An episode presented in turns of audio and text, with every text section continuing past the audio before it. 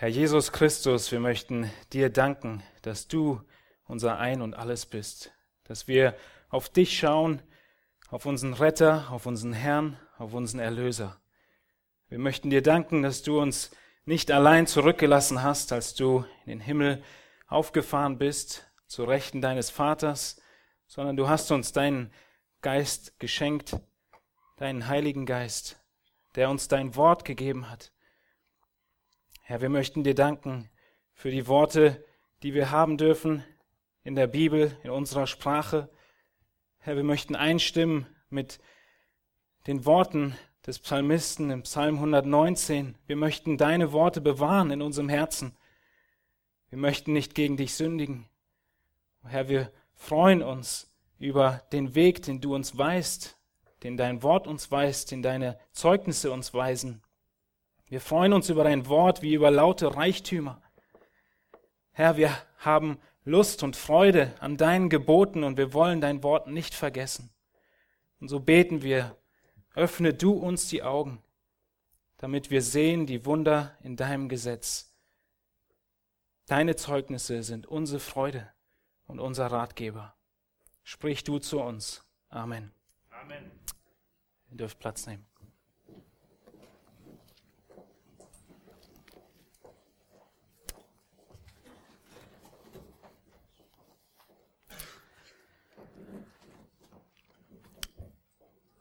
Die meisten von uns, denke ich, können wir etwas mit Salomo anfangen. Wer war Salomo? Nun, viele, oder es ist eigentlich schon sprichwörtlich bekannt, dass Salomo ein weiser Mann war. Und wie ist er zu dieser Weisheit gekommen? Auch das Ereignis ist eigentlich sehr bekannt. Wir lesen in 1. Könige 3, dass Salomo einen Wunsch von Gott frei bekommt. Gott sprach zu ihm, bitte, was ich dir geben soll. Und stell dir vor, du wärst in dieser Situation und hättest diesen Wunsch frei vor Gott, der ihn erfüllen würde, und dürftest ein, eine Bitte aussprechen. Nun, was tut Salomo?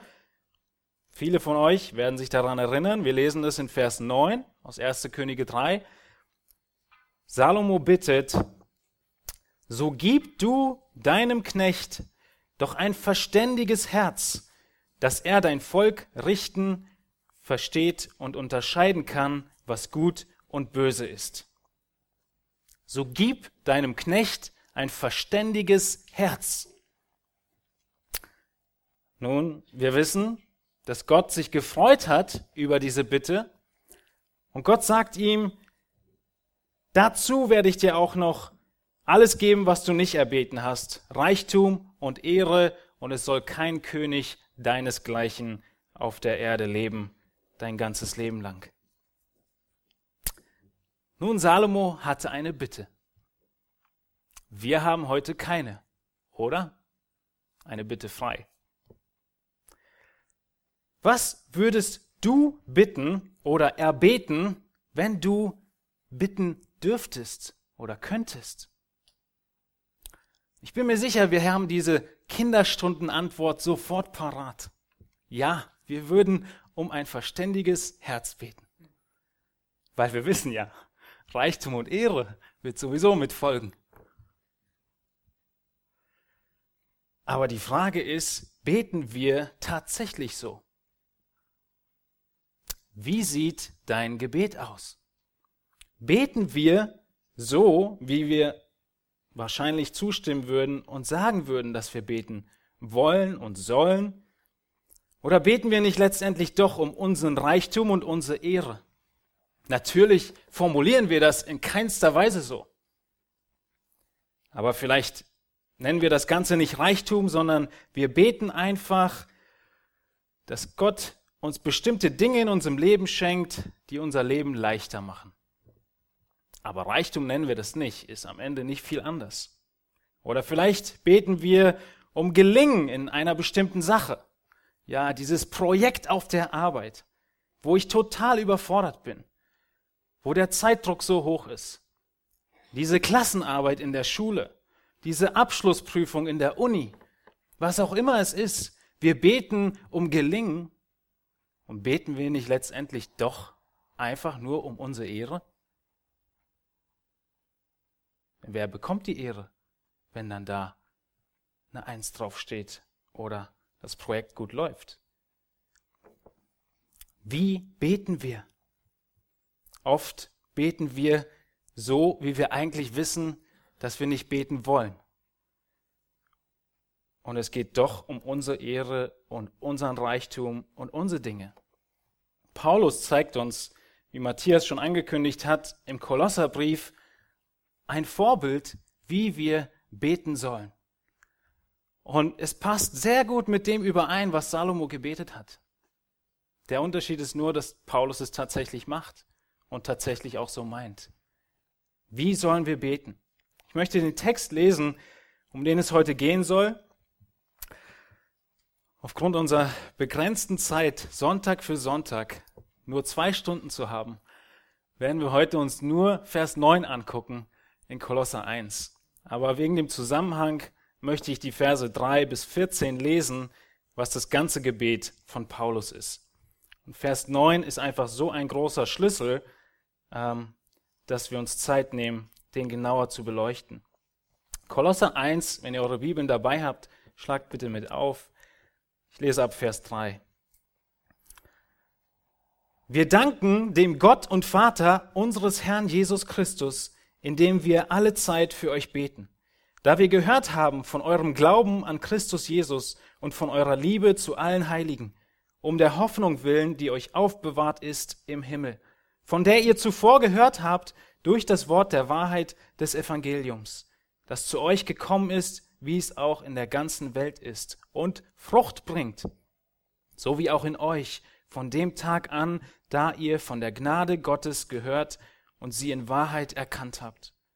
So habt ihr es ja auch gelernt von Epaphras, unserem geliebten Mitknecht, der ein treuer Diener des Christus für euch ist, der uns auch von eurer Liebe im Geist berichtet hat Jetzt Vers 9. Deshalb hören wir auch seit dem Tag, da wir es vernommen haben, nicht auf, für euch zu beten und zu bitten, dass ihr erfüllt werdet mit der Erkenntnis seines Willens in aller geistlichen Weisheit und Einsicht, damit ihr des Herrn würdig wandelt und ihm in allem wohlgefällig seid, in jedem guten Werk, fruchtbar und in der Erkenntnis Gottes wachsend mit aller Kraft gestärkt, gemäß der Macht seiner Herrlichkeit, zu allem standhaften Ausharren und aller Langmut mit Freuden, indem ihr dem Vater Dank sagt, der uns tüchtig gemacht hat, teilzuhaben am Erbe der Heiligen im Licht. Er hat uns errettet aus der Herrschaft der Finsternis und hat uns versetzt in das Reich des Sohnes seiner Liebe, indem wir die Erlösung haben durch sein Blut, die Vergebung der Sünden. Wir haben in den letzten Predigten uns diesen großen ersten Abschnitt schon angeguckt. Wie sieht dein Dank aus? Und wir haben festgestellt, wofür Paulus dankt. Er dankt für die Liebe, für den Glauben, für die Hoffnung, für die Früchte der Kolosser. Und nun ist die Frage, wie sieht das Gebet aus, was Paulus spricht? Und in dem ersten Punkt der bei euch im Wochenblatt nur ein Lückentext ist, möchte ich beleuchten und einfach drüber nachdenken und euch auffordern, für eure Geschwister zu beten. Das ist die erste Beobachtung, die mir auffällt, wenn ich in Vers 9 hineinschaue. Bete für deine Geschwister. Paulus sagt in Vers 9, deshalb, die Frage ist weshalb, kommen wir gleich zu, hören wir auch seit dem Tag, da wir es vernommen haben, nicht auf, für euch zu beten und zu bitten. Paulus und Timotheus, sie haben etwas gehört. Und es hat sie dazu gebracht, zu beten. Die Frage ist, weshalb beten sie? Nun, dieses, dieser Vers 9 oder dieses deshalb wenn wir das lesen, müssen wir uns immer fragen, weshalb.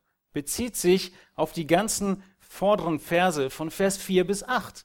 Paulus und Timotheus haben von Epaphras gehört, wie es den Kolossern geht, wie die Gemeinde wächst, wie sie zum Glauben gekommen sind, wie sie Früchte haben des Glaubens und in der Liebe wachsen. Und Paulus betet für die Kolosser. Er hat schon gedankt in den Versen 4 bis 8. Und aufgrund dessen, was er alles gehört hat, betet er nun ab Vers 9 für die Kolosser. Es gibt so viel zu danken bei den Kolossern, aber es gibt trotzdem eine Bitte, eine einzige, die Paulus zu Gott, an Gott richtet für die Kolosser. Und wir können Gott als, als Wort einfügen in, in, dieses Sat, in diesen Satz. Wir hören nicht auf, für euch zu beten und Gott zu bitten. Es kommt aus dem Zusammenhang deutlich, dass sie nicht irgendjemanden bitten, sondern natürlich Gott bitten für die Kolosser.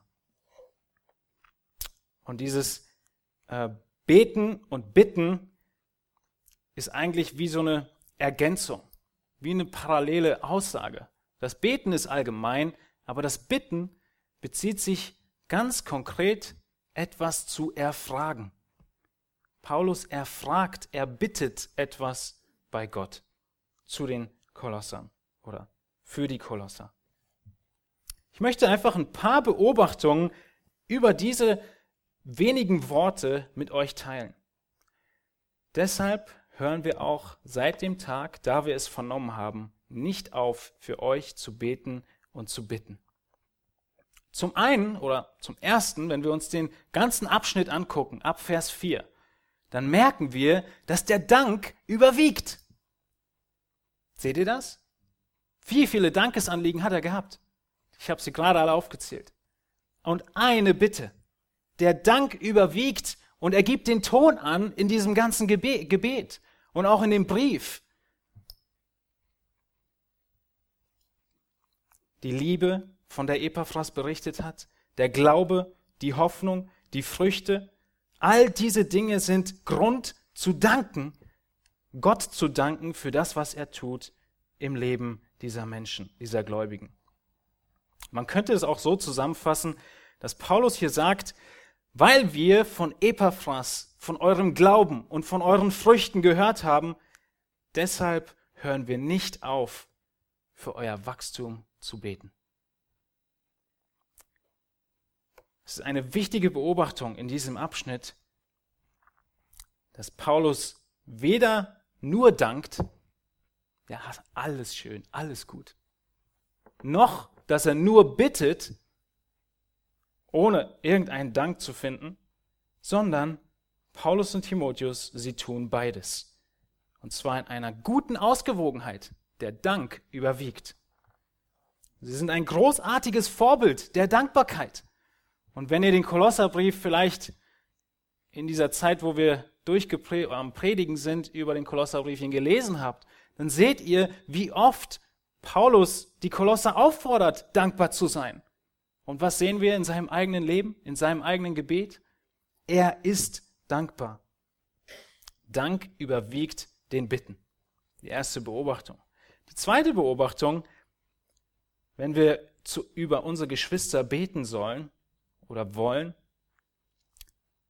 dann sehen wir, wie oft und wie ausdauernd Paulus betet. Und ich würde sagen, bete oft, öfter und immer wieder. Wir sind Menschen, die Gewohnheiten haben. Paulus und Timotheus beschreiben hier eine wichtige Gewohnheit, die sie haben. Seht ihr das? In Vers 9. Was könnte es sein, was Paulus und Timotheus für eine Gewohnheit haben? Was meint ihr? Sie haben die Gewohnheit zu beten. Als etwas ganz Natürliches, als etwas ganz Selbstverständliches. Genauso wie wir jemanden grüßen, den wir kennen. Ja, ob per Handdruck, ob per äh, Zuwinken oder einfach nur ihm ein Lächeln rüberschicken. Es ist eine ganz normale Gewohnheit, dass wir jemanden grüßen, wenn wir ihn kennen. Und dieser Text, Dieser Vers gibt mir den Eindruck, dass Paulus mit einer ganz ähnlichen und selbst, ganz ähnlichen, selbstverständlichen Gewohnheit betet. Als wenn er immer, wenn ihm der Gedanke an jemanden kommt, er Gott dankt und betet. Könnt ihr euch das vorstellen? So eine Gewohnheit sich anzugewöhnen. Du denkst an die Leute in deinem Hauskreis oder an die Geschwister, die du gleich am Sonntag sehen wirst oder an die Anliegen, die du im Wochenblatt siehst und aus ganz normaler Gewohnheit wandelst du diesen Gedanken oder führst du diesen Gedanken weiter in einen Dank und eine Bitte. So sieht das aus, was Paulus hier beschreibt. Er dankt, er betet und bittet immer wieder. Und zwar seit dem Tag, da wir es vernommen haben. Seit dem Moment, wo Epaphras in das Gefängnis kommt und Paulus berichtet, so und so sieht's aus bei uns in Kolosse und in Laodicea und in den äh, Städten rundherum und Gemeinden. Wir müssen öfter beten.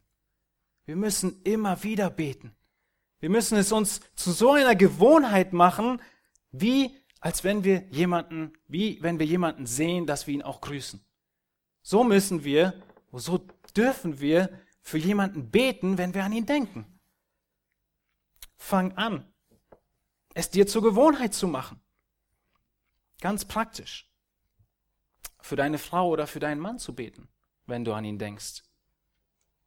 Fang an, dir zur Gewohnheit zu machen, für deine Kinder zu beten. Ja, wie soll ich das machen?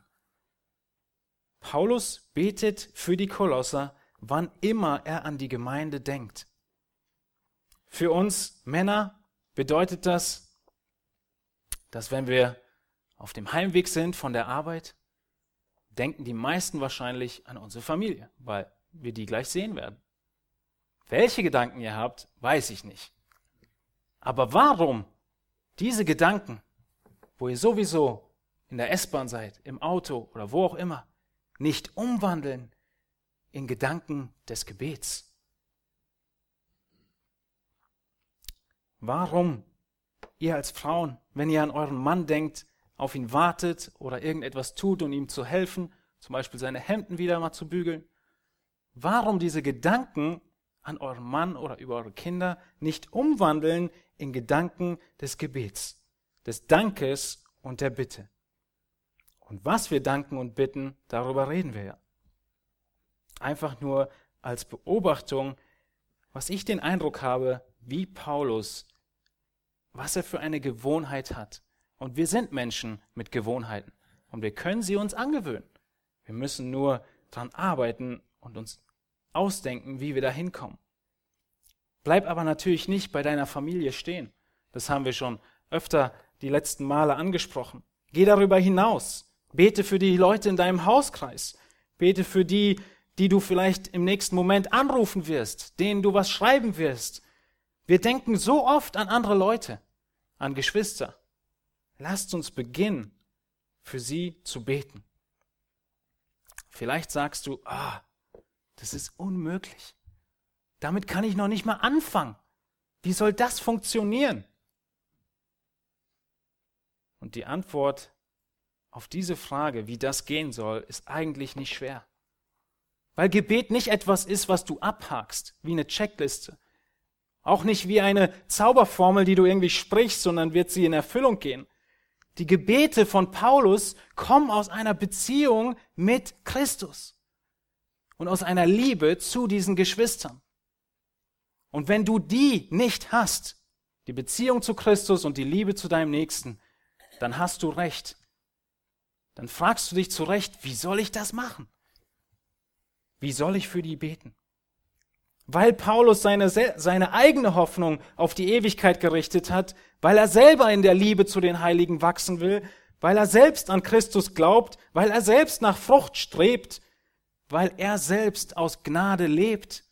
Deswegen dankt er für seine Geschwister für all diese Dinge, weil er selbst so abhängig ist von Christus, weil er selbst wachsen muss. Deswegen betet er um Wachstum in der Erkenntnis für seine Geschwister.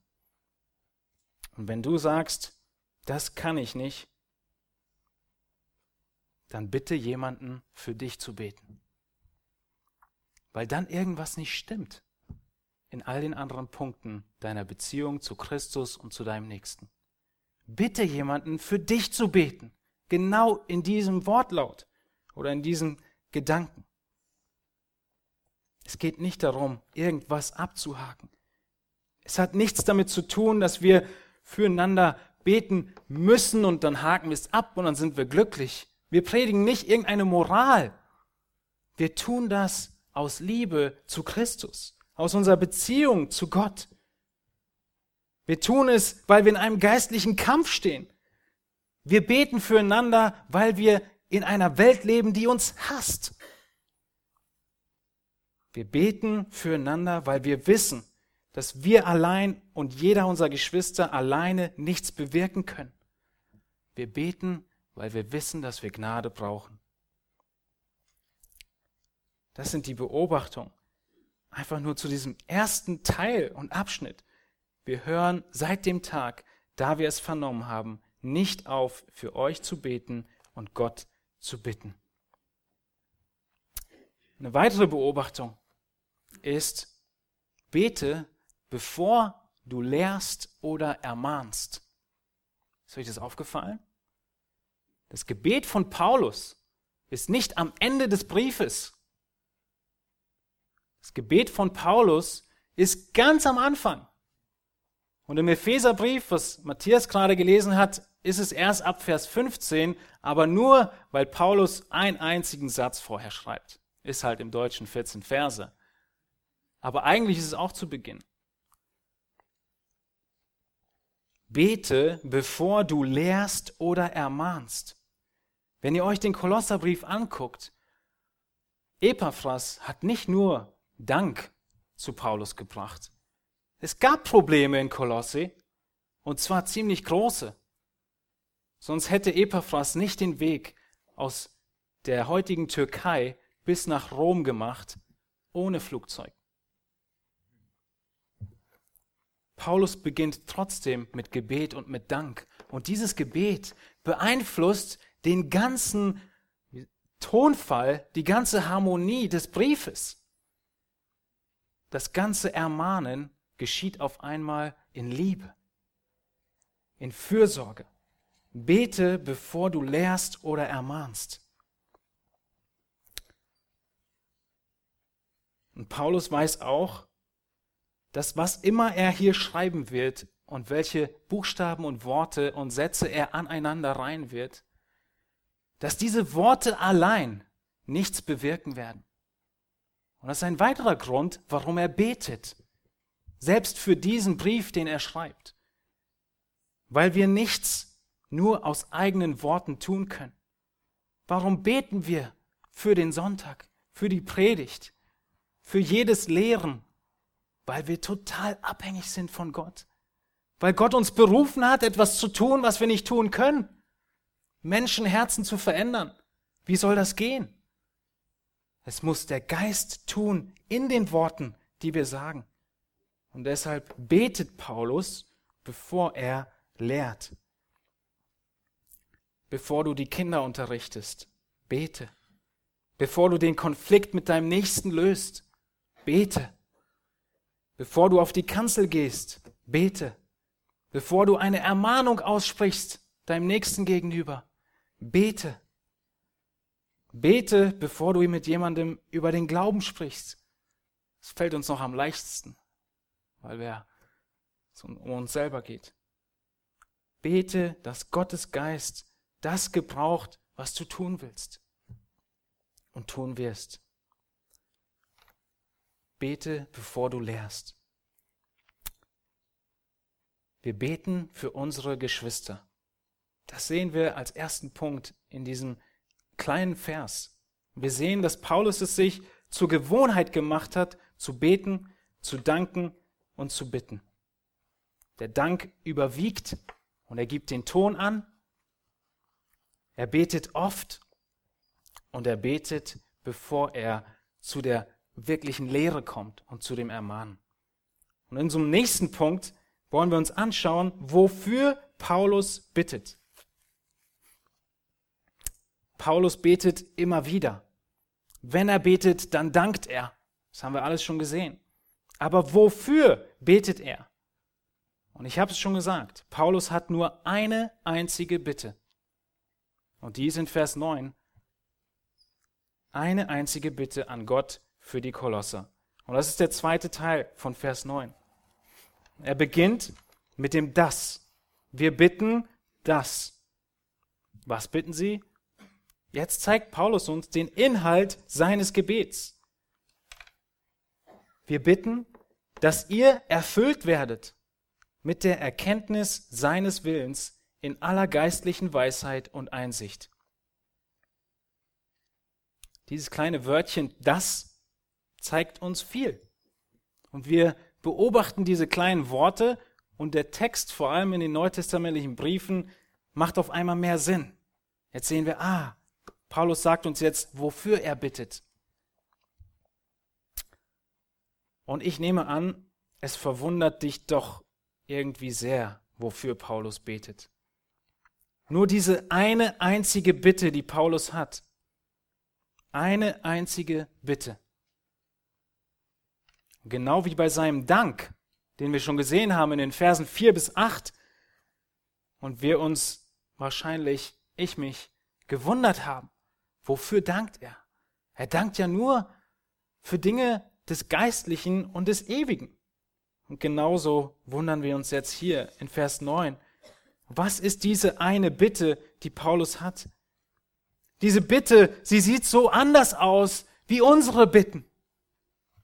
Diese Bitte, sie sieht so anders aus wie die Bitten, wie die Gebete von Jesus. Er betet, dass ihr erfüllt werdet mit der Erkenntnis seines Willens in aller geistlichen Weisheit und Einsicht.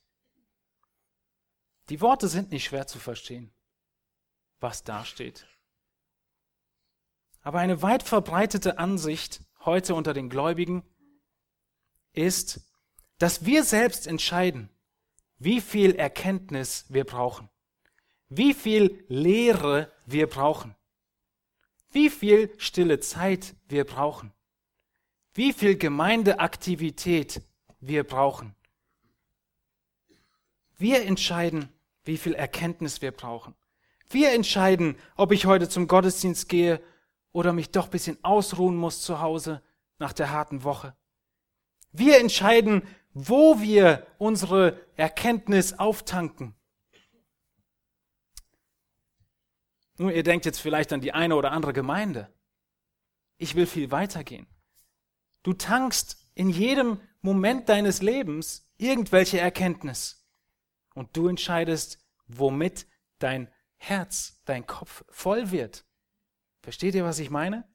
Du entscheidest dich, wo du dein Input bekommst. Im Studium an der Uni sammelst du die Erkenntnisse für die Biologie, für die Ingenieurwissenschaften, für die Mathematik, die Architektur, den Maschinenbau, die Sozialpädagogik, die Sprachwissenschaften, was es alles gibt. Du sammelst Erkenntnis. Vor dem Fernseher bekommen wir auch Erkenntnis. Wir sehen und erkennen, wie verdorben die Welt ist, wie sündig sie ist, was sie sich alles ausdenken, welche kreativen Ideen diese Regisseure des Fernsehprogramms haben, um Leute einfach nur zu unterhalten. Wir sammeln auch da Erkenntnis. Wir lernen und erkennen, was der Wille und die Absichten sind, entweder unseres Lehrers in der Uni oder des Fernsehproduzenten oder beim Zeitunglesen die Absichten des Journalismus, Journalisten. Und jetzt habe ich die große Preisfrage an dich. Wo und wie erkennen wir den Willen Gottes? Wo und wie erkennen wir den Willen Gottes? Diese eine einzige Bitte, die Paulus hat für die Gläubigen in Kolosse. und die wir für unsere Mitgeschwister haben sollten. Diese Bitte ist, dass sie erfüllt werden mit der Erkenntnis des Willens Gottes. Und bevor wir die Frage beantworten können, wo und wie wir den Willen Gottes erkennen, möchte ich noch weiter ausholen, weil es so ein vernachlässigtes Thema ist. Und möchte fragen, wie wichtig ist es überhaupt, dass wir Gottes Willen erkennen? Wie wichtig ist es für unseren Alltag? Wir sind doch gerettet. Wir haben unser Ticket in den Himmel. Wir freuen uns. Wir lesen hin und wieder die Bibel, kommen auch regelmäßig zum Gottesdienst. Wie wichtig ist es, dass wir Gottes Willen erkennen? Warum ist es nur diese eine Bitte, die Paulus hat? Wenn ihr auf eurer, eurem Wochenblatt einmal umdreht und auf den Wochenvers schaut, dann seht ihr den großen Auftrag Jesu aus Matthäus 28. Was ist dieser Auftrag, der auch Missionsbefehl und verschiedenen Namen gegeben wird, dieser letzte Auftrag, den Jesus seinen Jüngern gibt? Was ist er? Es heißt in Matthäus 28, 18, mir ist gegeben alle Macht im Himmel und auf Erden, so geht nun hin und macht zu Jüngern alle Völker und tauft sie auf den Namen des Vaters und des Sohnes und des Heiligen Geistes und lehrt sie alles halten, was ich euch befohlen habe. Und siehe, ich bin bei euch alle Tage bis an das Ende der Weltzeit. Amen. Der große Auftrag ist eigentlich nur ein einziger Auftrag, nämlich Macht zu Jüngern. Eine Aufforderung in diesen Versen. Jesus sagt, macht Jünger. Und dieses Jüngersein oder dieses Jüngermachen hat zwei Phasen. Und die kommen dann danach in dem Abschnitt, nämlich tauft sie und lehrt sie. Das beschreibt, was Jüngermachen ist. Was bedeutet tauft sie? Die Taufe zeigt zeitlich gesehen den Punkt, an dem der Gläubige wiedergeboren ist und das Zeugnis ablegt vor den Menschen, ich gehöre zu Christus. Das bedeutet, wenn Jesus sagt, geht und tauft sie, dann meint er damit alles, was bis zur Taufe passiert. Der erste Kontakt, das Zeugnis geben, das Evangelium erklären, die Wiedergeburt an sich und dann die Taufe. Tauft sie, das ist der Abschnitt. Bei einigen von uns paar Monate, bei einigen mehrere Jahre, wo dieser Abschnitt läuft. Und ab dem Moment der Taufe, und ich würde hinzufügen, der Gemeindezugehörigkeit, beginnt ein lebenslanger Prozess, der in der Regel viele Jahre geht. Und dieser Prozess heißt, lehrt sie alles halten, was ich euch geboten habe. Seht ihr die Parallele zu dem Gebet von Paulus? Jesus hat einen Auftrag für diejenigen, die an ihn glauben und getauft sind. Paulus hat eine Bitte für diejenigen in der Gemeinde in Kolosse. Jesus sagt, lehrt sie. Paulus sagt, dass ihr erfüllt werdet in der Erkenntnis seines Willens. Es ist nichts anderes als das, wofür Paulus betet, das, was Jesus hier den Jüngern zum Auftrag gibt. Und ich gehe noch weiter. Lehrt sie alles zu halten. Ist nichts anderes als unser ganzes Neues Testament, die ganzen Briefe. Sie tun nichts anderes als Gläubige, die an den Herrn gläubig geworden sind und bestimmte Probleme oder Herausforderungen haben, zu belehren und zu helfen, das zu halten, was Jesus gesagt hat.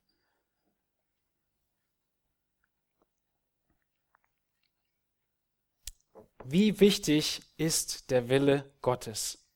Wie wichtig ist es, dass wir erfüllt werden mit der Erkenntnis des Willens Gottes? Es ist der zweite Teil des Missionsbefehls. Zum Zweiten lesen wir in Matthäus 7, dass es noch viel wichtiger ist, den Willen Gottes zu kennen. Und jetzt wird es schwierig. Matthäus 7, Vers 20 redet Jesus von Leuten, die sagen, sie seien gläubig, aber ihr Leben zeigt das nicht. Und er sagt, an ihren Früchten werdet ihr sie erkennen. Vers 20, Matthäus 7.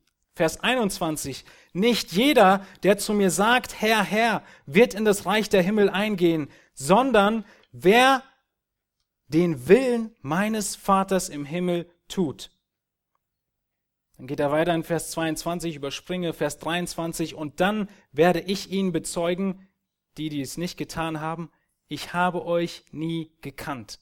Weicht von mir, ihr Gesetzlosen. Wie wichtig ist es, den Willen Gottes zu erkennen? Ihr Lieben, es hat Auswirkungen auf deine Ewigkeit. Es wird nicht wenige geben. Vers 22, viele werden an jenem Tag sagen, Herr, Herr. Viele. Es sind viele, die sagen, ich glaube und es interessiert sie nicht, was der Wille Gottes ist. Und sie werden nicht in den Himmel kommen. So wichtig ist der Wille Gottes.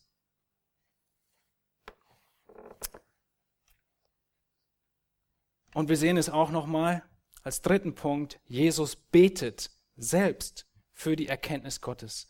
In Johannes 17 lesen wir davon, dass Jesus in seinem Gebet für die Jünger und für alle, die dann durch die Jünger zum Glauben kommen werden, sagt er in Versen 14 bis 17, Jesus betet zu Gott, seinem Vater, ich habe ihnen dein Wort gegeben und die Welt hasst sie.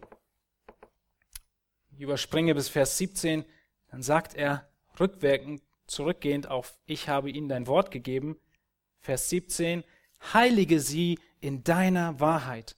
Dein Wort ist Wahrheit. Heilige sie in deiner Wahrheit. Auch das ist kein anderes Gebet als das, was Paulus bittet. Heilige sie in deiner Wahrheit. Hat denselben Gedankengang wie ich möchte beten, dass ihr erfüllt werdet mit der Erkenntnis des Willens Gottes. Welche Wichtigkeit hat dieses Gebet Jesu? Warum betet er das? Warum ist es wichtig, in Gottes Wort geheiligt zu werden? Warum ist es wichtig, Gottes Willen zu erkennen. Was ist der Zusammenhang von Johannes 17 und den Kapiteln davor? Jesus sagt in Vers 14, und die Welt hasst sie. Und danach sagt er, heilige sie in deiner Wahrheit. So wichtig ist es. Und danach sagt er, und bewahre sie vor dem Bösen. Und der Böse ist hier definiert. Es ist ein anderer Name für den Teufel, den Satan. Bewahre sie vor dem Bösen. Heilige sie in deiner Wahrheit. Versteht ihr, wie wichtig es ist, zu erkennen und zu verstehen, was Gottes Wille für unser Leben ist? Es ist alles. Es ist unser Leben ab dem Zeitpunkt unserer Wiedergeburt, weil wir gehasst werden und weil wir einen großen Widersacher haben, den Teufel und wir in einem geistlichen Kampf stehen. Und weil wir wissen müssen, was Gottes Wille ist, damit wir ihn tun, damit wir überhaupt gerettet, gerettet werden. Wie wichtig war es Jesus? Es war überlebensnotwendig.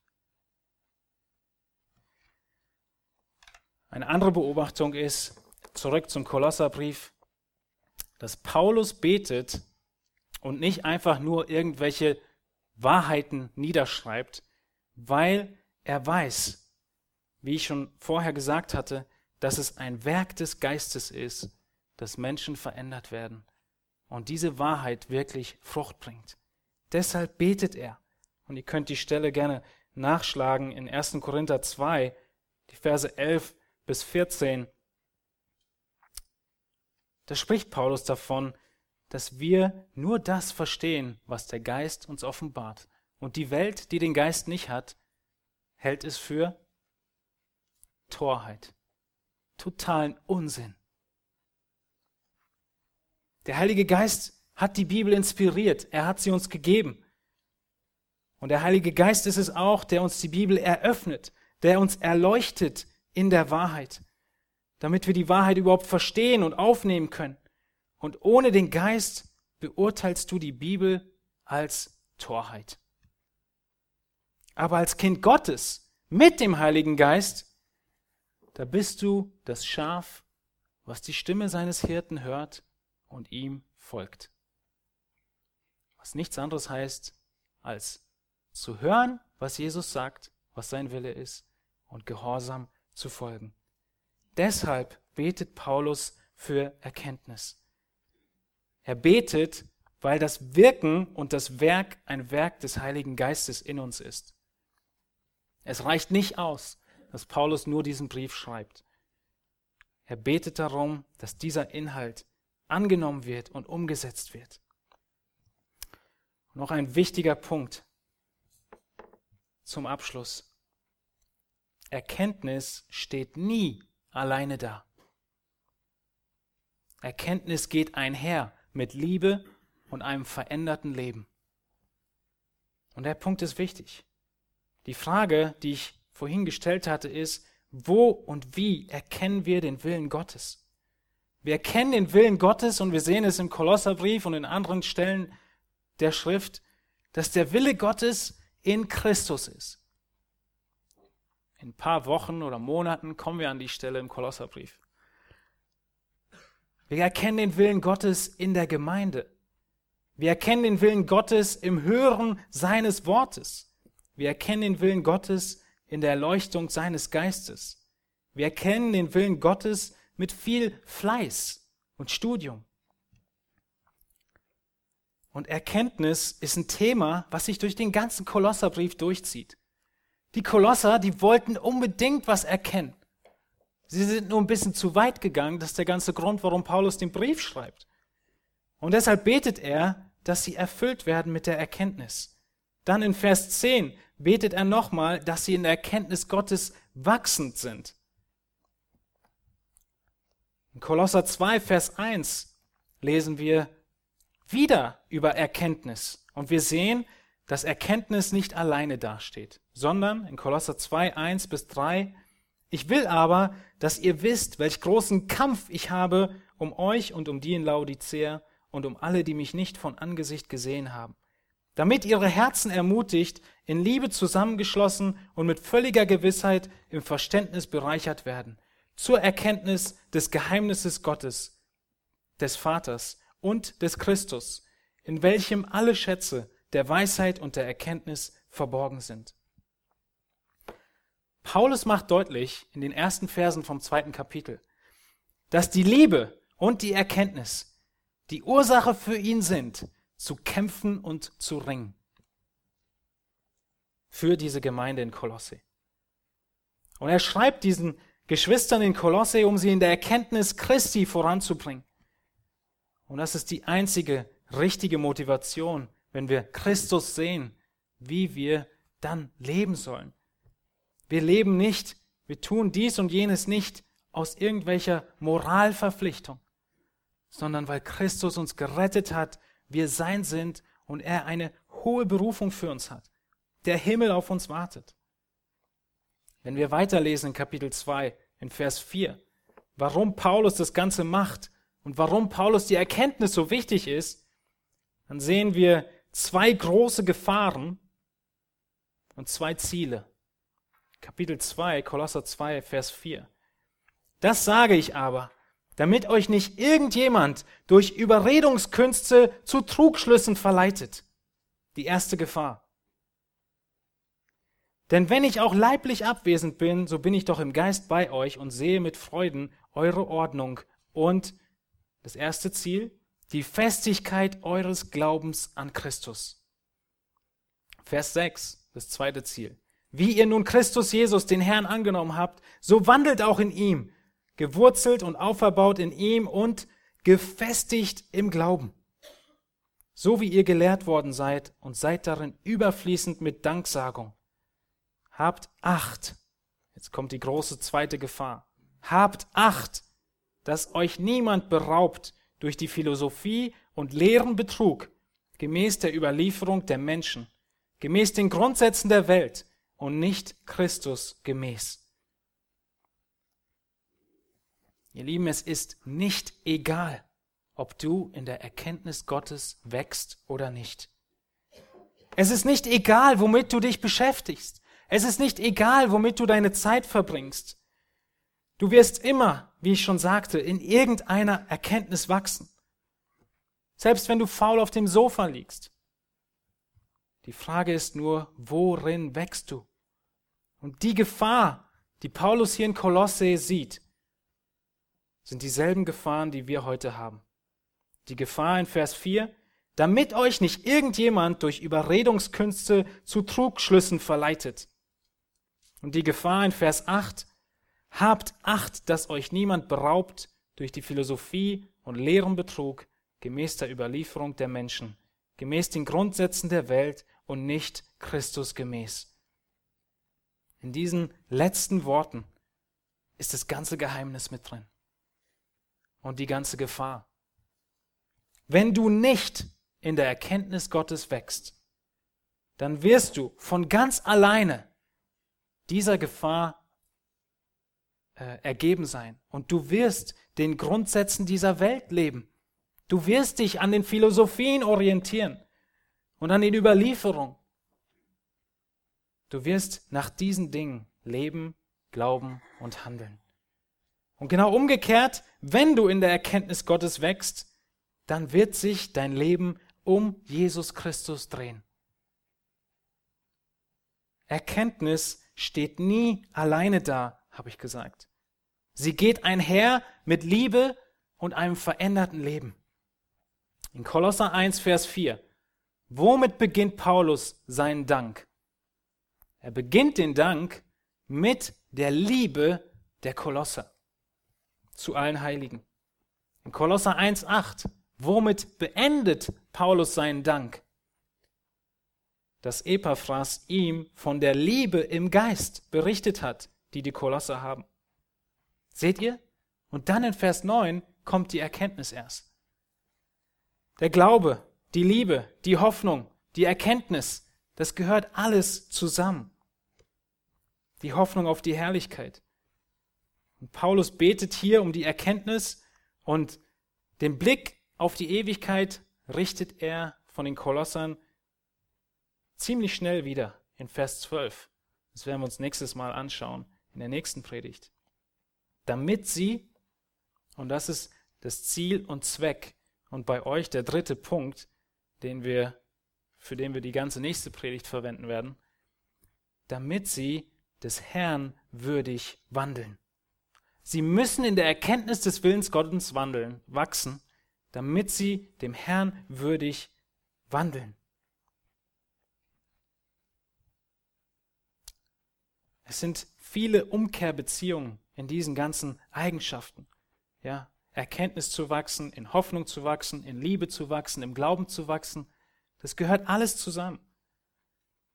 Aber ohne Erkenntnis weißt du nicht, was du überhaupt tun sollst. Wenn du den Willen Gottes gar nicht kennst, kannst du auch nicht im Gehorsam wachsen. Kannst du auch nicht in der Liebe wachsen. Wir sollen nicht einfach lieben, wir sollen so lieben, wie die Bibel uns Liebe definiert. Und diese, diese Wichtigkeit deines Gehorsams und deines heiligen Lebens in der ganzen Frage nach, ja, okay, ich will Erkenntnis in Erkenntnis wachsen. Ist extrem wichtig und Jesus macht es deutlich in Johannes 14. In Johannes 14 sagt Jesus in Vers 21, wer meine Gebote festhält und sie befolgt, der ist es, der mich liebt. Wer aber mich liebt, der wird von meinem Vater geliebt werden. Und ich werde ihn lieben und mich ihm offenbaren. Wem wird Christus sich offenbaren? Da ist eine Bedingung gestellt. Wer meine Gebote festhält und sie befolgt. Seht ihr, wie das zusammengehört? In Erkenntnis wachsen und Gehorsam diesem Erkenntnis gegenüber? Es hängt ganz eng zusammen.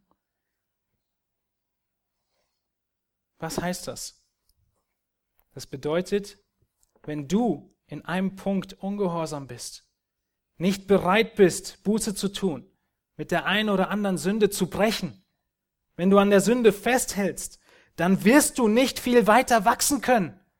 Christus wird sich dir nicht offenbaren. Weder kannst du in der Erkenntnis wachsen, noch kannst du in deinem Charakter wachsen oder in deiner Liebe zu anderen Leuten. Auch wenn du es noch so willst. Aber der Punkt ist, du musst trotzdem für dich in diesem Fall um Erkenntnis des Willens Gottes bitten. Du musst beten, dass du Christus besser kennenlernst und ihn siehst. Denn umso mehr du Gott und seinen Willen erkennst und verstehst, umso mehr du auf Christus schaust, umso weniger wird dein Verlangen nach der Sünde sein. Wir brechen nicht mit Sünde, indem uns jemand sagt, das darfst du nicht.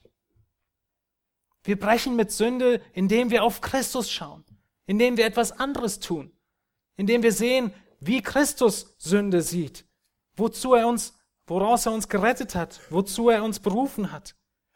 Wir müssen Christus mehr sehen und ihn mehr erkennen. Natürlich müssen wir uns disziplinieren, Selbstbeherrschung üben. Und das sind Früchte des Geistes. Es bleibt niemals dabei. Es ist nicht nur Moral und Gesetzlichkeit. Wir müssen auf Christus schauen. Paulus betet für die Erkenntnis des Willens Gottes, weil du ohne Wissen, was Gottes Wille ist, nicht nach Gottes Willen leben kannst. Wenn du nicht nach Gottes Willen lebst, Matthäus 7, landest du wo? In der Hölle. In gewisser Hinsicht hat die Predigt heute wenig mit unserem Gebetsleben zu tun gehabt. Aber in gewisser Hinsicht doch sehr viel.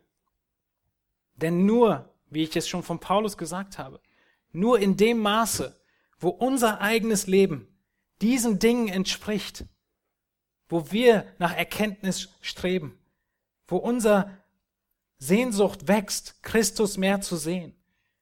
Nur in dem, wo wir bei uns begonnen haben, kommt die Freude des Gebets und diese Gewohnheit des Gebets.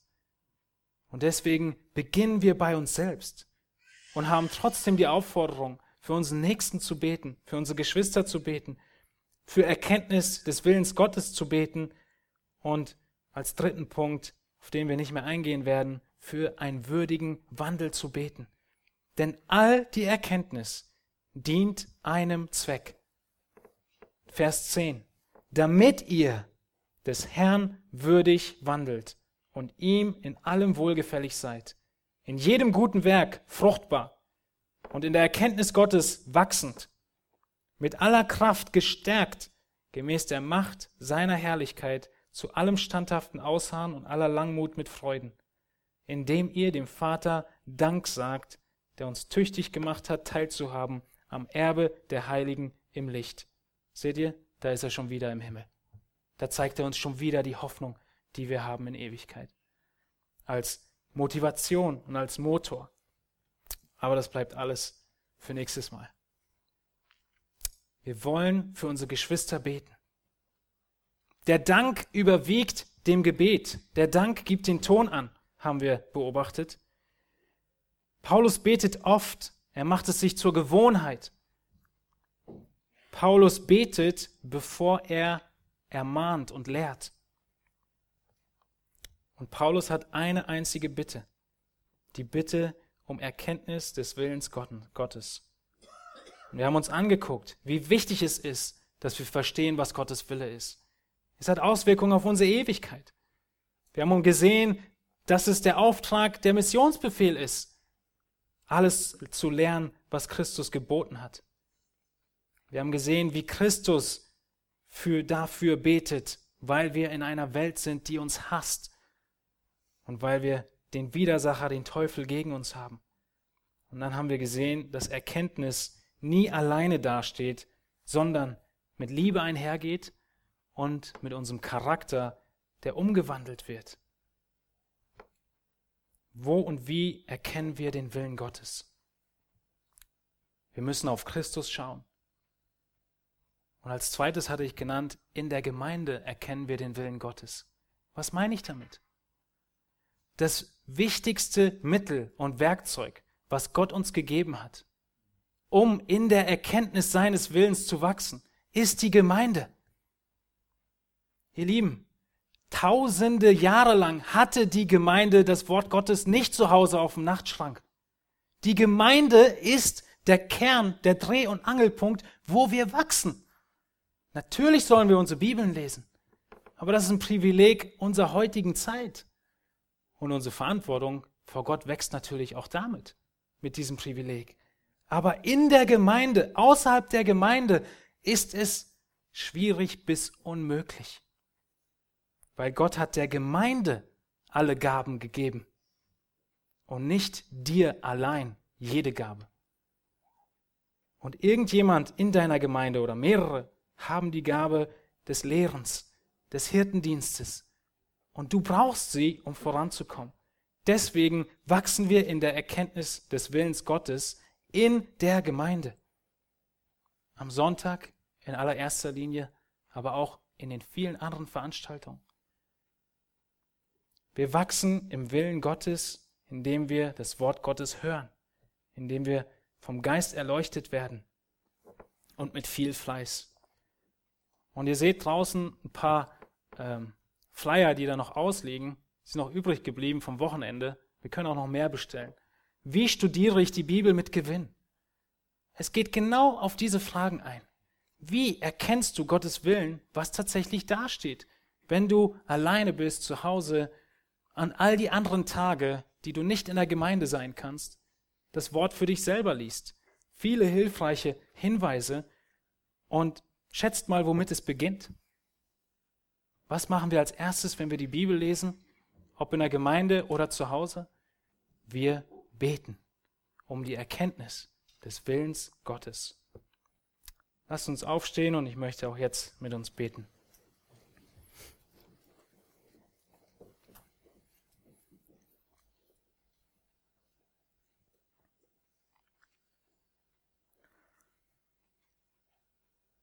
Himmlischer Vater, du hast uns dein Wort gegeben. Du hast uns deinen Willen offenbart. Du hast uns ihn in ganz besonderer Weise gezeigt in Jesus Christus, in seinem Leben auf Erden, in seinem Handeln, in seiner vollkommenen Gerechtigkeit. O Herr, wir möchten dir danken dafür, dass du dich nicht verhüllt gelassen hast, sondern dass du deinen Willen gezeigt hast, geoffenbart hast in schriftlicher Form in der Bibel, dass wir es sogar in unserer Sprache lesen dürfen. O Herr, vergib uns, wie oft wir es missachtet haben. Wie oft wir auf uns selbst gehört haben und nicht auf dein Wort. Wie oft wir es für unwichtig erachtet haben, in deiner Erkenntnis zu wachsen. Vergib uns, sei uns gnädig und hilf uns, Herr, dass wir mit unseren Sünden brechen, die zwischen uns stehen, die uns nicht vorankommen lassen in deiner Erkenntnis. Wie wir gelesen haben, offenbarst du dich denen, die dir gehorsam wandeln. Herr, lass uns selbst prüfen, ob wir deine Gebote und deine Erkenntnis, die wir schon haben, ob wir deine Gebote halten, dass wir nicht als diejenigen in der Hölle landen, die am Ende sagen, Herr, Herr, und du uns verurteilst mit den Worten, ich habe euch nie gekannt. Ihr habt den Willen meines Vaters nicht getan. Herr, zeig uns die Notwendigkeit, dich mehr und mehr kennenzulernen, innerhalb der Gemeinde, in unserer Zeit zu Hause. Und Herr, wir beten, dass unser Charakter dem entsprechen möge, was wir wissen über dich, dass du an uns schleifst, dass du uns veränderst dass du uns Gehorsam, Selbstdisziplin, Herr, Selbstbeherrschung schenkst, damit dein Name geehrt wird, dass wir, Herr, hinaufschauen in die Ewigkeit, unser Erbe erwarten und dementsprechend leben, warum du uns errettet hast aus dieser Welt. Wir beten in Jesu Namen. Amen.